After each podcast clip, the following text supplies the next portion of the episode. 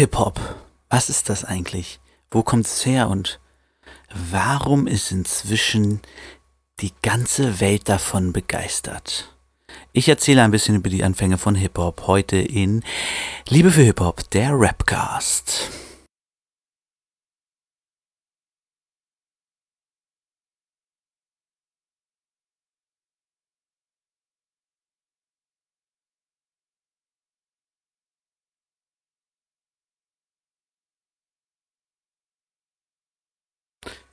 Herzlich willkommen, meine Damen und Herren, zu Liebe für Hip-Hop, der Rapcast. Mein Name ist David, ihr kennt mich auch als Bangring Dave und wir starten direkt in die Folge.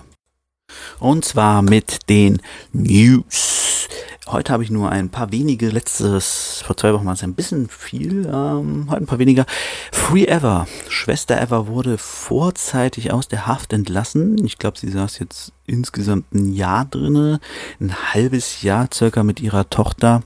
Jetzt wurde sie freigelassen, ich glaube wegen guter Führung oder keine Ahnung, weil sie einfach äh, sehr nett war lustig ist, sie hat danach einen halbstündigen Livestream gemacht, wo sie ein bisschen drüber geredet hat und ich habe kurz reingeguckt in den Stream, leider nicht die ganze Zeit zeitlich geschafft, aber sie sagte, äh, hier mit Corona und so, da habt ihr ja gar nicht so viel mehr Freiheiten als wir im Knast. Das fand ich ganz schön. Eva ist frei, sie hat ein Album angekündigt und ich glaube, sobald Touren wieder erlaubt ist, wird sie auch auf Tour gehen. Ja, und jetzt genießt sie erstmal die Freiheit apropos Strafen. Contra K muss 60.000 Euro zahlen. Das ereignete sich wie folgt. Contra K ist ja Hundebesitzer. Ich glaube, er hat irgendwie zwei oder drei Kampfhunde. Keine Ahnung genau wie viel. Jedenfalls waren die ein bisschen laut. Und Kampfhunden meine ich große Hunde. Ist klar, dass die nicht kämpfen, weil ich mal davon ausgehe, er hat sie gut erzogen und ähm, sie beißen und bellen nicht jeden an, der an ihm vorbeigeht, wie diese kleinen Clever, meistens von etwas betagteren Leuten. Naja, jedenfalls waren die etwas laut. Daraufhin äh, hat der Nachbar die Polizei gerufen. Mit denen ist Contra K dann irgendwie aneinander geraten und sagte zu den Polizisten Pfeife. Das kostet ihn jetzt 60.000 Euro.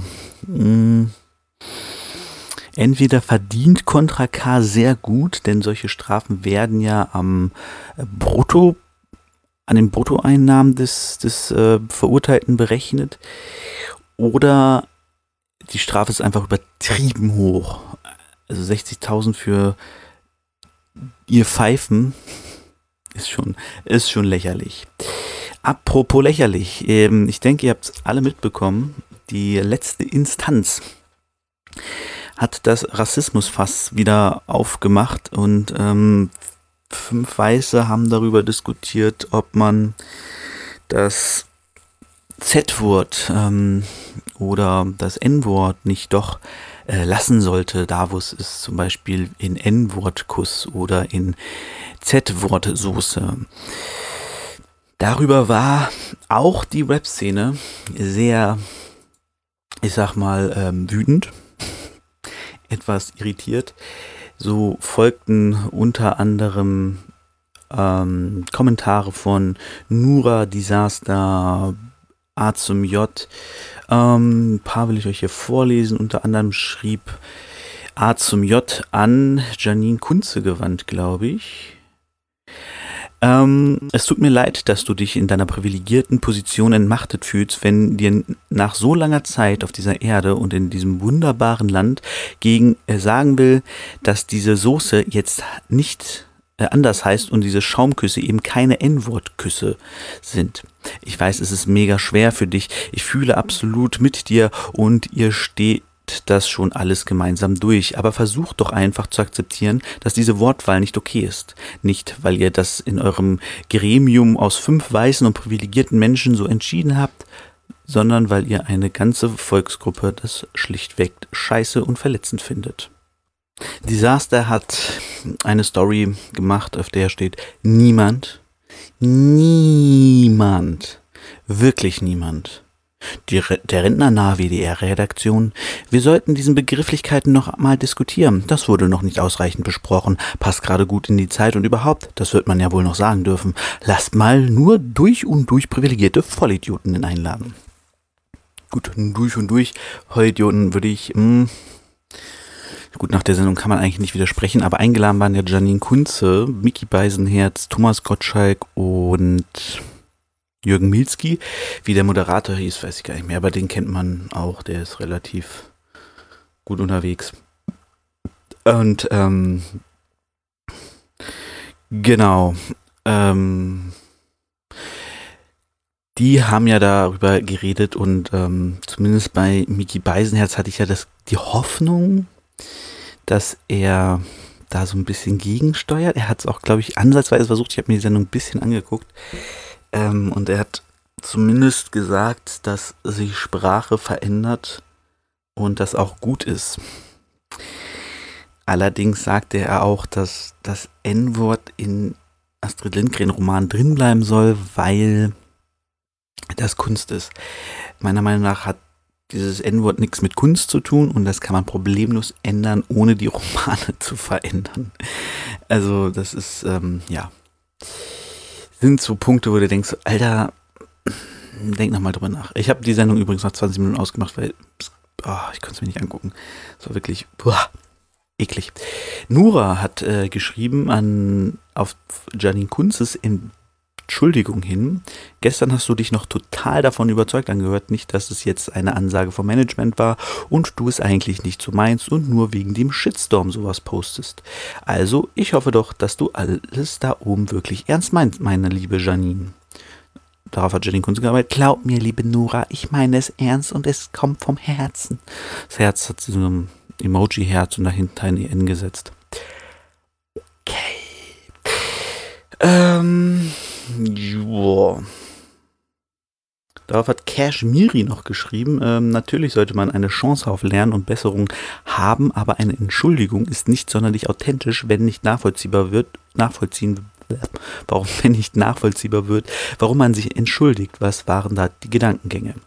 Was genau war falsch? Was hat zum Umdenken angeregt? Was hat dabei geholfen? Hast du irgendwas zu, dazu gelesen? Falls ja, was? So klingt das alles doch na, nur nach, ich stehe unter Druck der Öffentlichkeit und muss meinen Arsch retten. Schade.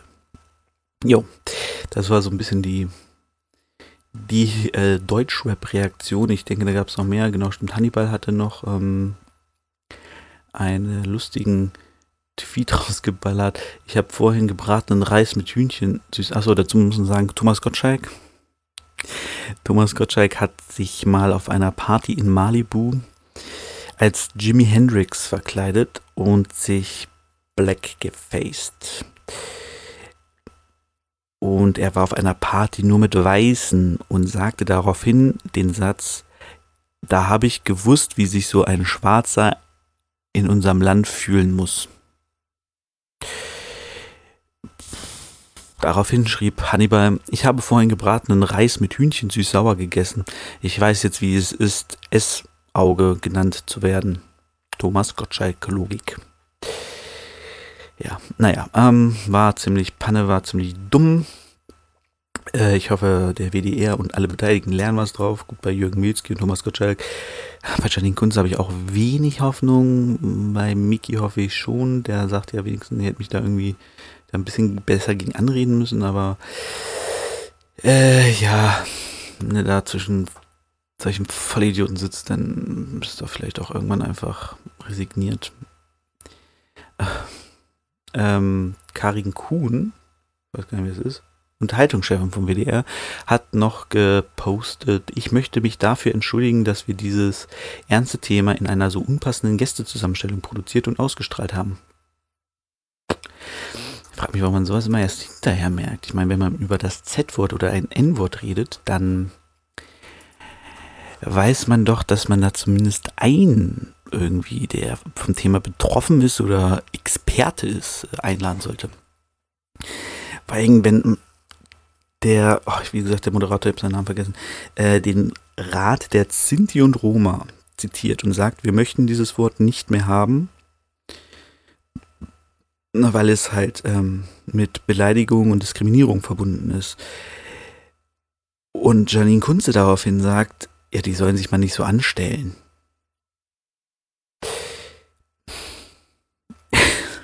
Ist Unfassbar. Apropos rassistische Scheiße. Syllabus Bill wurde mal wieder rassistisch attackiert. Der arme Mann ähm, hat ja eine äh, Sportlerinitiative, Sportprojekt namens Tracks Runner, äh, gegründet, wo er Leuten aus, oh, jetzt will ich nichts Falsches erzählen, Leuten helfen will, die so ein bisschen aus schlechteren Verhältnissen kommen und ähm, dort ihnen halt eine Möglichkeit geben will, über Sport davon wegzukommen. Ähm, jetzt hat er ein Interview gegeben für hiphop.de, wo er natürlich gegen Rassismus ist und durch diese Tracksrunner erfährt er halt gerade jede Menge Rassismus ständig und ich weiß echt nicht warum. Das ist, äh, dass das immer den betrifft oder ist er der Einzige, der es äh, publik macht? Keine Ahnung. Jedenfalls wurde die Fensterscheibe von einer seiner Läuferinnen, soweit ich weiß, eingeschlagen mit einem Stein und auf dem Stein war sogar irgendwas drauf geballert. Ich weiß gar nicht mehr was. Irgendein Dumme, Scheiße. Ah ja. Ähm, ja, da kann man nur hoffen, dass es mal besser wird mit dem Kack, der arme Mann. Aber er hält durch. Leute haben sich äh, für ihn solidarisiert, wie Mine Fettoni, Manuelsen, Shadow 30, Yassin, Fahot, Megalo und, und, und. Ähm, genau. Rassismus ist Kacke und sollte beendet werden. Und das schaffen wir nur, indem wir darauf aufmerksam machen, die Leute aufklären, die Leute sich aufklären lassen, die vielleicht gar nicht rassistisch sein wollen, es aber sind, wie in die letzte Instanz. Solche Leute, die Steine einschmeißen bei ähm, Künstlern, die sich gegen Rassismus aussprechen, die sind wahrscheinlich eh verloren und werden nur schwer zum Umdenken zu bringen sein. Ähm, meine Aufgabe hängt. Es war nicht die Aufnahme, es war nur mein PC, aber es wurde alles aufgenommen, sehr gut. Ähm, genau, kommen wir zum wesentlichen Thema, denn heute soll es um Hip-Hop gehen. Was? In Liebe für Hip-Hop geht es um Hip-Hop. Das ist ja super crazy. Ähm, genau. Und zwar will ich mal, eigentlich wollte ich eine Show machen. Eine Show, sag ich schon. eine Show, ich mache hier eine Show. Äh, eine Folge machen über die Ursprünge des Raps. Deutschrap, wie Deutschrap in Deutschland entstanden ist. Und äh, schon wieder hängt mein PC, mein Laptop. Ich brauche direkt einen neuen PC. Ähm, genau, wie es, wo eigentlich Deutschrap herkommt, wie es hier entstanden ist, wie es sich entwickelt hat. So ein bisschen 80er, Anfang 90er besprechen. Und dann dachte ich, hey, warum nicht einfach ganz vorne anfangen? Und zwar als Hip-Hop entstanden ist. Ähm, vieles habe ich mir jetzt angelesen aus dem Internet, ganz vieles weiß ich auch durch Hip-Hop Evolution. Das sind so meine Quellen und ähm, vieles auch einfach, weil ich mich schon ein bisschen damit beschäftigt habe über Jahre. Naja, man lernt so einiges, ne? Äh, genau. Ähm, es ist jetzt schwierig zu sagen. Es gibt lustigerweise sogar bei Wikipedia zwei Artikel. Es gibt Hip-Hop und Ursprünge des Hip-Hops. Ähm, ja. Hip-Hop ist so ein bisschen allgemein. Ursprünge sind natürlich, wie man denken kann, wie hat sich das entwickelt, wo kommt es her? Hm? Naja, ähm, beide sind überraschend kurz. Aber egal. Genau, es will so ein bisschen 70er, 80er, Anfang 80er machen. Ähm, bis es halt hier rüber geschwappt ist. Das war ja so. Anfang der 80er kam hier dann so die erste, der erste Hype auf im Deutschrap, wo die meisten da natürlich noch auf Englisch gerappt haben. Aber dazu mehr in der Deutschrap-Folge, die dann in einem Monat oder so kommt. Vielleicht schiebe ich noch ein anderes Thema zwischen. Das weiß ich gerade noch nicht. Das muss ich gucken, wie es mir passt. Ähm, genau. Hip-Hop. Wo kommt Hip-Hop her? Es kommt, um es kurz zu sagen, aus Amerika, diesem fernen Land jenseits des Atlantiks. Es hat uns schon so viel Freude gebracht und auch Hip-Hop. Okay. Die ähm, Hip-Hop hat ja Einflüsse im Prinzip aus allen, aus allen Musikstilen, die es gibt, kann man sagen. Ähm, genau, wir werden hören, es würde aus Funk im Prinzip geboren. Ähm, Disco war ein wichtiger Anlass. Wir hatten ähm, afrikanische Musik ist sowieso immer drin verankert durch die Herkunft der ersten Künstler. Ähm, Soul-Musik, ganz wichtiger Punkt, wo auch viele Samples heutzutage noch draus kommen oder damals kamen. Und ähm, ja, genau. Ähm, aber wie hat das angefangen? Also, wenn man jetzt möchte, dass das wie sich das entwickelt hat, es gab halt schon immer äh, Rap. Ähm, wurde entwickelt durchs Toasting. Äh, dann gab es auch das, ähm, heute würde man wahrscheinlich sagen, Roasting. das Battle Rap heute ist. Ähm, es gab den Scat-Gesang, der im Blues und Jazz halt ähm, richtig bekannt ist. Bekannt ist da für uns ist wahrscheinlich Scatman. I'm scared, man. Das ist dieses Und das ist ja Dann probiert man halt mit dem Mund die Stimme zu imitieren, äh, ein Instrument zu imitieren. Äh, nochmal. Versucht man mit dem Mund ein Instrument zu imitieren und macht nur solche Dinge. Und äh, genau dieses sprachlich Erzählen in, in, in na, sagt man das, so Gedichtform, so einen gewissen Rhythmus und alles. Das gab es schon in Afrika bei Wanderpredigern und also das ist alles so, Rap-Dings gab es halt schon immer. Ne? Also, ähm, was heißt immer? Schon sehr, sehr lange. Das wurde wahrscheinlich der erste Mensch hat nicht gleich angefangen zu rappen. Ähm, genau, dadurch ist das so ein bisschen entstanden und ähm, dann hat, wir springen jetzt gleich mal in die 70er, 1900, 1973 DJ Cool Herc angefangen ähm, als DJ aufzulegen. Äh, cool DJ Herc oder DJ Cool Herc. Ich sage mal lieber DJ Cool Herc, weil ich das irgendwie besser finde, weil ich finde Cool DJ Herc hat irgendwie nicht so einen schönen Rhythmus wie DJ Cool Herc.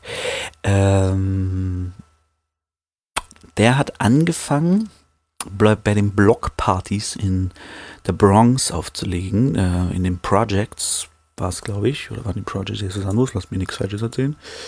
Ähm, naja, auf jeden Fall in den Häuserblöcken in der Bronx. Ich meine, das waren die Projects.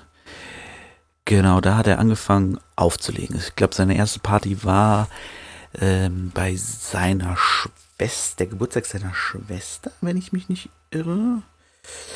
Und zwar war das, jetzt muss ich kurz in meinen Kalender gucken, ich bin gar nicht sicher, 11. oder 12. August 1973. Ja, ich habe den Geburtstag von Hip-Hop in meinem Kalender abgespeichert. Ähm, da hat einen ja keiner drin. Muss ich ja selber machen. 11. Der 11. August 1973. Was? Der 11. August? Aber da kam doch auch deine EP unbekannt im Untergrund raus. Oh ja, das stimmt. Das war kein Zufall. Ho, ho, ho. Nein, Spaß. Ähm, ich habe tatsächlich meine EP an Hip-Hops Geburtstag letztes Jahr rausgebracht. Könnt ihr hören bei Bandcamp, ähm, unbekannt im Untergrund, Bangering Dave, überall bei Bandcamp. Okay, genug von der Werbung. Genau, und da hat DJ Cool Herc angefangen, folgendes zu tun. Er hatte Platten von Funkmusik muss sagen, äh, Herc ist ursprünglich aus Jamaika, von Kingston nach äh, New York gezogen, in die Bronx. Und eigentlich mochte er andere Musik. Ich bin gerade nicht mehr sicher genau welche, aber er hat gemerkt, okay, die kommt, meine Musik kommt nicht so gut an, also mache ich was anderes. Er hat dann Funkmusik genommen und in Funkmusik gibt es oft diese Breaks, wo wo der Drummer halt richtig durchdrehen darf. Und diese Breaks, die hat er genommen. Und er hatte die Platten, und damit war er, sind die Leute völlig durchgedreht, dass es das überhaupt gibt. Diese Platten, die er genommen hat, die gab's, hatte er zweimal. Und dann fing er an, zwei Turntables zu haben. Und er hat die Platte dann dahin gepackt, wo die Breaks anfangen. Hat sie durchlaufen lassen und hat die andere dann gestartet, wenn das andere zu Ende war wodurch die Breaks, dieser Break-Teil, er den sehr lang ziehen konnte. Und das war so die erste, dass man dann halt irgendwie, keine Ahnung, ein paar Minuten am Stück nur diese Breaks hatte, dieses Drumgehämmer und alles. Und das wurden die sogenannten Breakbeats. Ähm, das nannte man auch damals Beat Jungling. Ähm, äh, warte mal, jetzt bin ich durcheinander. Genau. Ähm, diese Breakbeats entstanden. Auf diesen Blockpartys haben sich dann auch die ersten Tänzer eingefunden, die zu diesen Breakbeats getanzt haben. Und das wurden die ersten B-Boys. Und B-Girls wahrscheinlich auch damals schon. Ähm, genau. Dadurch hat sich das entwickelt. Er hat aufgelegt, damals hat er sogar selbst noch die Ansagen gemacht. Irgendwann hatte er dafür seinen Kumpel Cockler Rock. Cockler Rock Cockler Ähm, genau, und der hat das dann übernommen, mehr oder weniger. Der hat dann immer so Ansagen gemacht, so, hey, da, äh, müssen wir mal angucken, bei Hip Hop Evolution gibt da ein Interview dazu. Und äh, dann erzählt er, ja, wenn man früher bei den Frauen gut ankommen wollte, dann brauchte man ein Auto. Und dann habe ich gesagt zu meinem Kumpel, hey yo, Skinny B, nimmst du mich nachher mit? dass alle Frauen im, im Raum wussten, dass, dass er ein Auto hat. So. Ähm, ja, und dann hat er halt dann erstmal fing es an damit, dass die so Shoutouts gemacht haben an seine Jungs. Das haben sie dann in Reimform verpackt und dadurch ist dann nach und nach das MC entstanden, das ähm, sich so ein bisschen an den jamaikanischen Soundsystems orientiert hat. Und zwar ist es bei diesen Soundsystems ja so, dass mehrere Leute auf der Bühne sind. Da gibt es dann dieses stellt sich das mal vor wie so einen großen Tisch, ne, und dann da Turntables drauf, Mixer und, und, und, was man halt alles so braucht zum Auflegen. Und da sind dann irgendwie drei, vier Leute und der eine legt auf, der andere macht irgendwelche Ansagen durchs Mikrofon. Und diese, diese Art, daher kommt das denn quasi ursprünglich, dass der DJ aufgelegt hat und ein anderer hat Ansagen gemacht in Reimform. Und da ist so das MC gestanden und die wurden im Rhythmus auf diese Breakbeats gepackt. Und das war quasi so dieses erste MC, das erste Rappen wie wir es heute kennen. Genau, da ist so der Grundstein entstanden. Heute wird äh, der 11. August 73, wie gesagt, offiziell als ähm, Geburtsstunde von Hip-Hop gesehen und DJ Cool Herc somit als Erfinder. Er war aber natürlich nicht alleine. Ähm, es gab auch African Bambata, der damals noch ähm, im Umfeld von National of Nation of Islam und den, oh, wie hießen die nochmal? Diese, ähm, seine, seine Gang, wie hieß die? Den Namen gerade vergessen. Das Black, Black Spains, glaube ich, oder so. Naja, auf jeden Fall, der war inspiriert durch ähm, äh, ich verliere gerade den Faden, sorry Leute. Genau, der war durch Cool Herc inspiriert zum Auflegen und so und diese Partys zu machen und hat dann äh, selbst angefangen und der hat halt dann die Zulu Nation gegründet. Genau, der war ein Gang-Boss, glaube ich sogar. Ähm, und hat da Black Spades, jetzt habe ich es, genau. Ähm, und hat daraus dann so eine Bewegung gemacht. Und in dieser Bewegung gab es dann halt ebenfalls Rapper, es gab Breaker, es gab ähm, die Crews, er hat alle da Zulu Kings und Zulu Queens genannt, nach den Zulu-Kriegern aus Afrika. Äh, und inspiriert wurde er dadurch übrigens durch den Film Zulu. Nee, hieß der Film Zulu? Nee, der Film hieß anders. Auf jeden Fall war der mit Michael Caine, so ein britischer Film. Ähm, doch, Zulu Nation, der Film Nation Zulu. Zulu hieß der Film, genau. Ähm, genau, das waren so afrikanische Krieger. Und dann gab es die Zulu Nation, die ja später auch noch sehr groß wurde, bei der zum Beispiel auch Leute wie Torch, Cora E, Tony L dazugehören äh, als deutsche Vertreter der Zulu Nation. Deswegen nannte sich Cora E zum Beispiel auch Zulu Queen, aber dazu kommen wir, wenn wir bei Deutschrap sind. Ähm, ja, ähm, zum Beispiel Afrika Bambata hat sich später bei seiner Musik auf, äh, von Kraftwerk sehr stark inspirieren lassen und ähm, Planet Rock war auch also seine, seine größte Single, glaube ich. Äh, zumindest seine bekannteste meiner Meinung nach.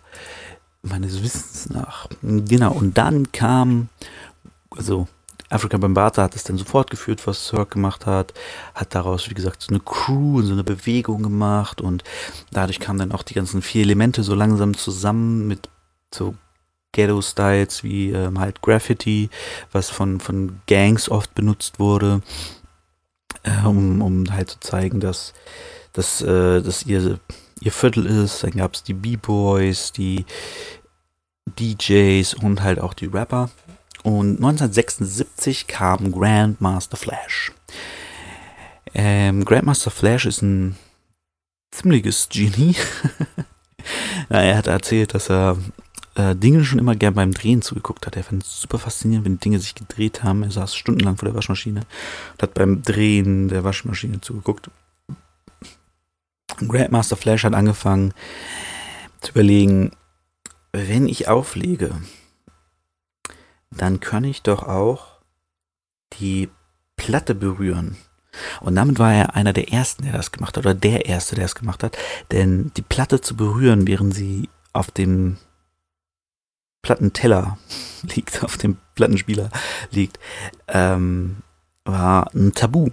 Das hat man nicht gemacht. Da hat man gesagt, nee, nee, nee, nee, nee, nee, das gibt's nicht.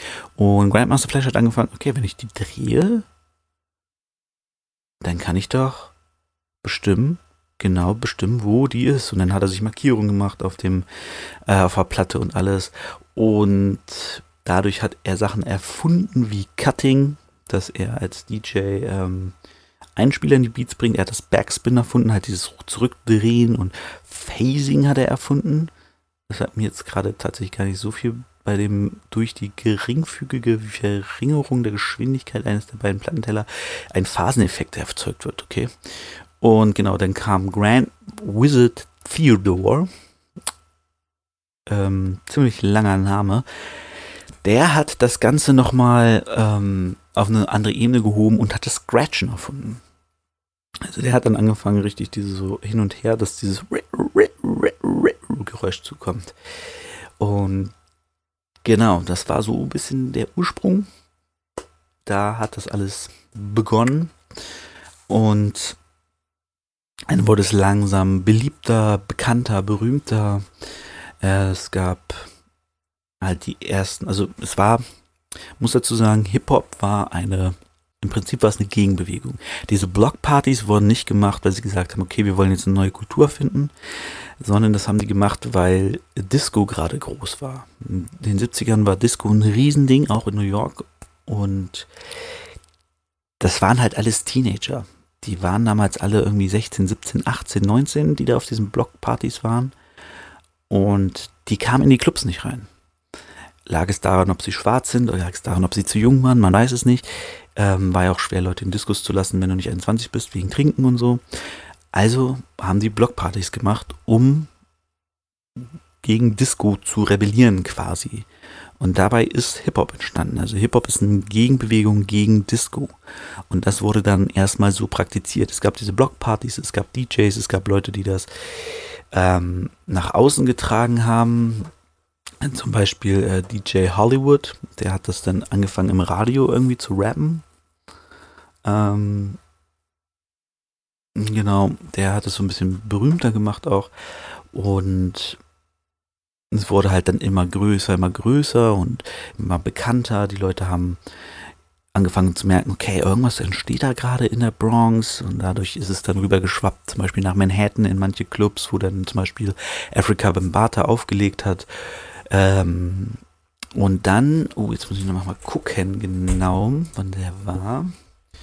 Es gab nämlich einen großen Stromausfall in den 70ern in New York.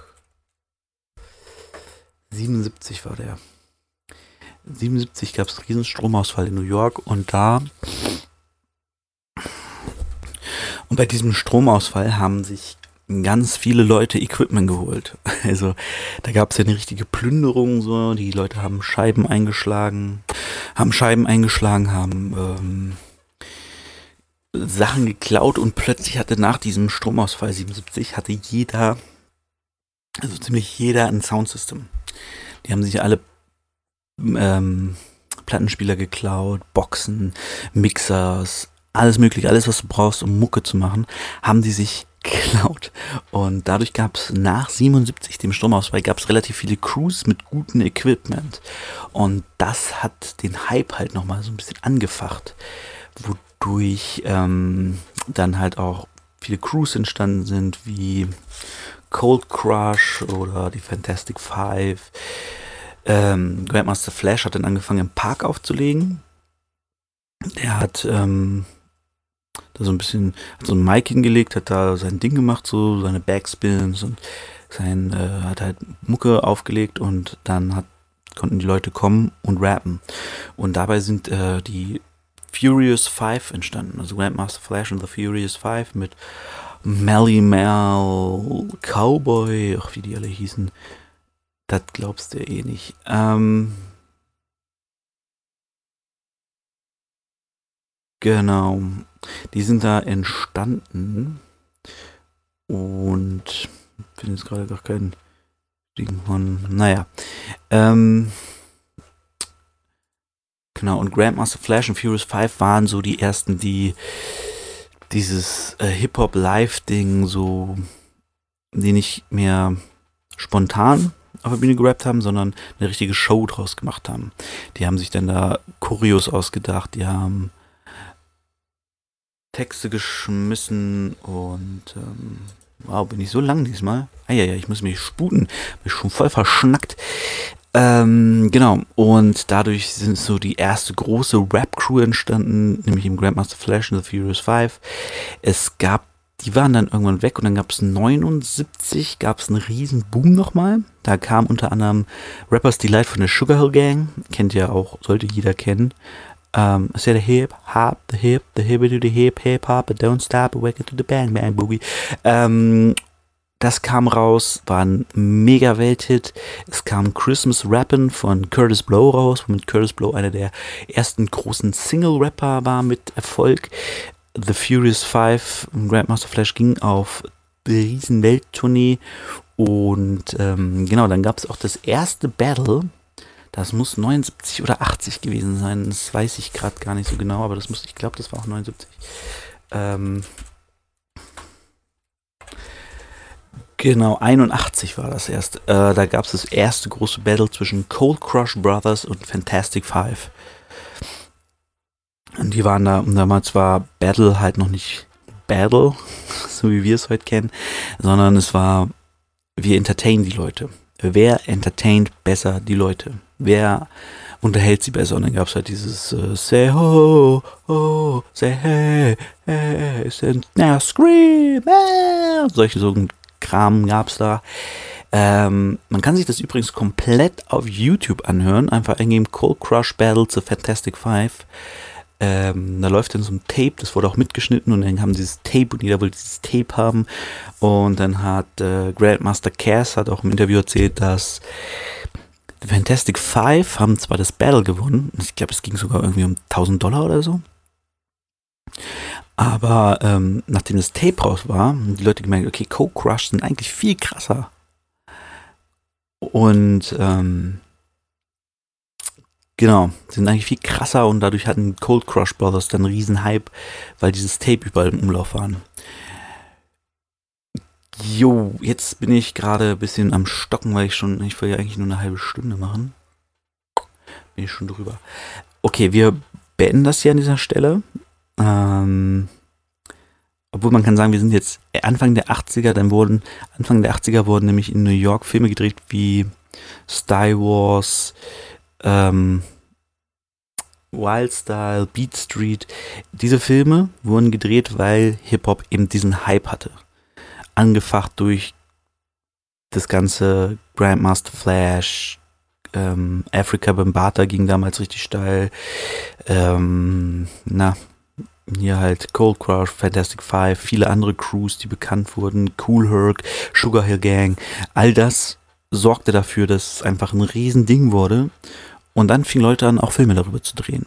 Und Star Wars und Beat Street und Wildstyle waren halt so die drei großen Filme, die in dieser Zeit rauskamen und die schwappten dann auch nach Deutschland rüber. Und deswegen stoppe ich an diesem Moment die Story und gehe noch kurz auf das Battle zwischen Drop Dynamic und Lars Unlimited ein in meiner Battle History. Okay, Lars und Drop Dynamic haben das dritte BMCL zusammen gehabt. Mm. Und eigentlich kann man Drop Dynamic hier ausklammern, denn der war mm, nicht so gut. Ich weiß bis heute nicht, obwohl er auch insgesamt fand ich nicht so gut. Ich habe oft das Gefühl, er wirkt einfach neben Lars nicht gut. Aber ich fand ihn auch insgesamt nicht so gut. Und Lars ist einfach krass. Ähm, ja, ihr müsst euch, also das Battle ist uneingeschränkte Cook-Empfehlung. Wenn ihr Drop nicht sehen wollt, dann gibt es auch Zusammenschnitte auf YouTube, wo Drop Dynamics Parts rausgeschnitten wurden. Ähm, also, Lars Unlimited nimmt die Formel, die 8-Mile-Formel, sag ich mal, die wird später noch häufig genommen. Also die wird inzwischen ist die durchgekaut. Die kann man eigentlich nicht mehr sehen. Aber er damals war die im deutschen Battle Rap noch recht neu. Er nimmt den ersten Part, um sich zu battlen. Also sein Aufsatz heißt Ich zerficke Leben. Und seinen ersten Part erzählt er über sich, erzählt, was bei ihm schiefgelaufen ist, was bei ihm scheiße ist, was man bei ihm battlen kann. Und beendet den Part mit, ähm, ich habe es euch gesagt, ich zerficke Leben und nächste Runde ist deins dran. und wenn er halt einfach sagt, okay, ich habe gerade mein Leben zerfickt. Und dann noch im Drop Dynamic, hat so ein paar lustige Lines und oh, ja. Ach, das ist, ach, im Drop Dynamic blende ich immer alles komplett aus. Das ist, ich kann den auch irgendwie nicht so ernst nehmen. Ich weiß nicht warum. Egal, auf jeden Fall kommt dann Lars zweiter Part und da nimmt er das Leben von Drop Dynamic ziemlich auseinander. Und ähm, ja, ich, ich bin gerade so ein bisschen durch, weil die Zeit schon so, so weit fortgeschritten ist. Auf jeden Fall nimmt er im zweiten Part Drop Dynamic auseinander und im dritten Part nimmt er äh, Robert sein Roh, womit Robert nur Bert wird. Robert ist der richtige Name von Drop Dynamic. Und nimmt ihn halt auch sein, er hatte damals den Triple Champion in der Battlemania und den hat er einfach ähm, zerstört. Ähm, ich weiß gar nicht mehr, welches Wort das war, aber er bringt so ein auf, auf Hattrick. Genau, er hat den Hattrick und Lars hat einfach einen Part gerappt, wo er nur auf Hattrick reimt und die ganze Zeit den Hattrick zerstört. Es ist so äh, durch gewesen, ähm, dass man, ja, muss man, muss man gehört haben. Dann geht er zu Frauen hin und sagt, okay, du gibst dich mal als so ein krasser Motherfucker und dann geht er zu denen hin und sagt, ey, würdest du mit ihm hier bumsen und dies und das und hier und da, das ist schön in Reime verpackt und so, würdest du? Und dann, hm, ah, äh, sagen die Frauen natürlich alle nein. Ähm, ja, guckt euch das Battle an. Das Lars bringt da auf jeden Fall drei der besten Parts, die ich in Battle Rap gehört habe. Ähm, jenseits von Greg Pipe, Cynic sowieso, der hat, ist einfach nur ein bisschen lustig. Ähm, oder wer ist noch krass? Mighty Mo, ja, ist nochmal eine ganz andere Nummer. Aber was Lars da macht, ist einfach, ähm, man könnte sagen, das ist Real Rap. Ich finde aber sowas immer ein bisschen albern, das zu sagen. Es ist einfach krass, was er macht. Das ist richtig geil gerappt, richtig hart gebettelt, richtig geile Punchlines. Cynic sagt später in einem Interview, ja, wenn er das regelmäßig machen würde, alle zwei Monate, würde er auch nicht so krass sein. Weiß ich gar nicht. Lars ist schon ein krasser Typ und er schreibt ja auch ohne Ende und ja, dem fehlt halt so ein bisschen der Erfolg, ne? Aber gut. Auf jeden Fall uneingeschränkte Cook-Empfehlung. Drop Dynamic gegen Last Unlimited. Das dritte BMCL, das es jemals gab. Viel Spaß damit. So. Und jetzt wünsche ich euch viel Spaß. Ähm, ich wünsche euch ein schönes Wochenende. Oder eine gute Woche, je nachdem, wann ihr das hier hört. Und wir hören uns in zwei Wochen wieder. Mal gucken, welches Thema ich dann habe. Bis dahin. Alles Gute. holt euch eine Impfung, wenn ihr könnt, setzt eine Maske auf und Peace.